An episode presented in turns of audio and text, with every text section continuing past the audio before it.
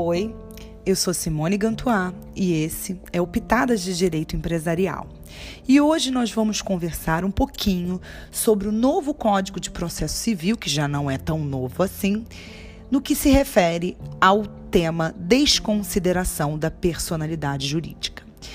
Nos, nos, podcasts anteriores, a gente conversou sobre o histórico da teoria da desconsideração, vimos as teorias que são aplicadas no Brasil, depois estudamos algumas teorias especiais e no último podcast a gente traçou um paralelo entre a desconsideração da personalidade jurídica e a despersonificação.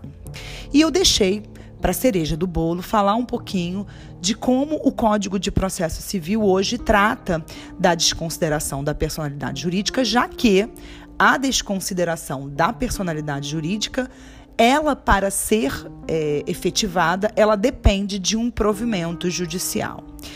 É, o que, que a gente tem hoje? Antes de falar do que, que a gente tem hoje, a gente precisa entender o que a gente tinha antes do Código de Processo Civil. E antes do Código de Processo Civil, a gente não tinha regulação jurídica processual nenhuma. A gente tinha a aplicação da desconsideração, mas a gente não tinha um procedimento, a gente não tinha previsão em lei processual nenhuma sobre esse tema. E por conta dessa anomia processual, a, a, doutrina, a jurisprudência vinha sendo aplicada, mas você não tinha um, uma uniformidade no procedimento. E aí a gente tinha basicamente duas posições do, na doutrina processual em relação em como que você deveria fazer para obter o provimento judicial.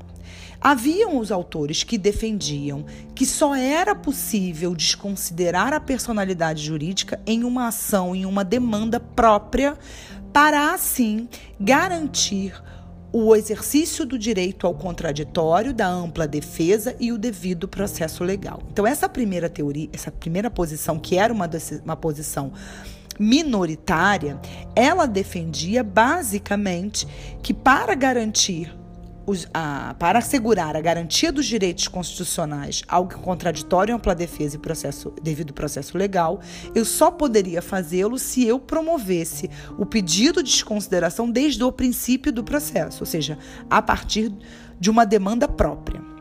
Todavia, a gente tinha uma outra posição, que era a doutrina majoritária e reconhecida pela jurisprudência do STJ, que reconhecia a possibilidade de concessão do provimento pela via incidental.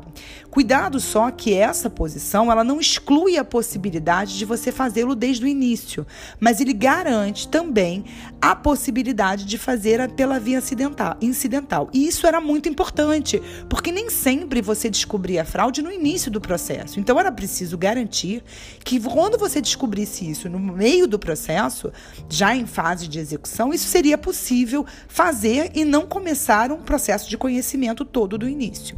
Então, o STJ e a doutrina reconheciam a possibilidade de concessão do provimento pela via incidental, fundamentando, né, principalmente de que os sócios, seja por um ou por outro meio, poderiam impugnar a decisão e exercer, portanto, os direitos constitucionais, a ampla defesa e contraditório e o, o devido processo legal, ou seja, esse exercício ele seria diferido. E o professor Alexandre Câmara, com muita propriedade, ele dizia que o contraditório, em seu sentido jurídico, é ciência e oportunidade de interferir no, no, no, resultado daquela decisão.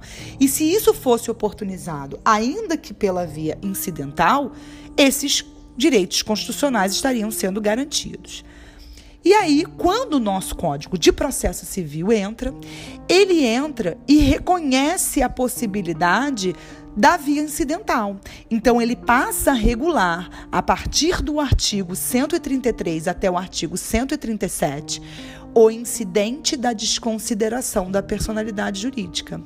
E esse, esse, esse capítulozinho que a gente vai ter no Código de Processo Civil vai ter natureza jurídica de intervenção é, de terceiros e ela vai permitir que, incidentalmente, no curso do processo, possa ser requerido a desconsideração da personalidade jurídica para que os efeitos daquela, daquele processo possam recair sobre os sócios daquela sociedade, daquela pessoa dotada de personalidade jurídica. Contudo, eu queria deixar claro que não é, não, não é, não é impedido que você faça isso pelo é, na ação própria e desde o processo, do início do processo. Se você já sabe, desde o início, desde antes de promover a demanda em que você pede o provimento principal, que você já saiba que tem um pedido de desconsideração e o faça desde o princípio.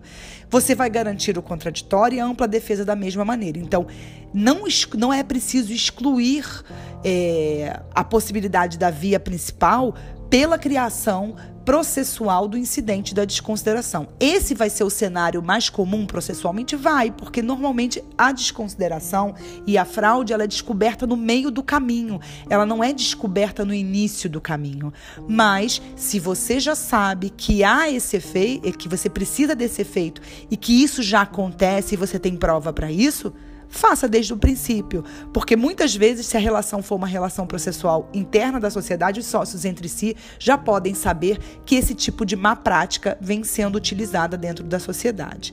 No mais, eu não vou aprofundar as questões processuais, porque isso é matéria de processo civil e o meu podcast ele é sobre direito material. Mas você que pretende advogar nessa área, precisa saber que você tem os dois caminhos hoje pelas regras do direito processual civil.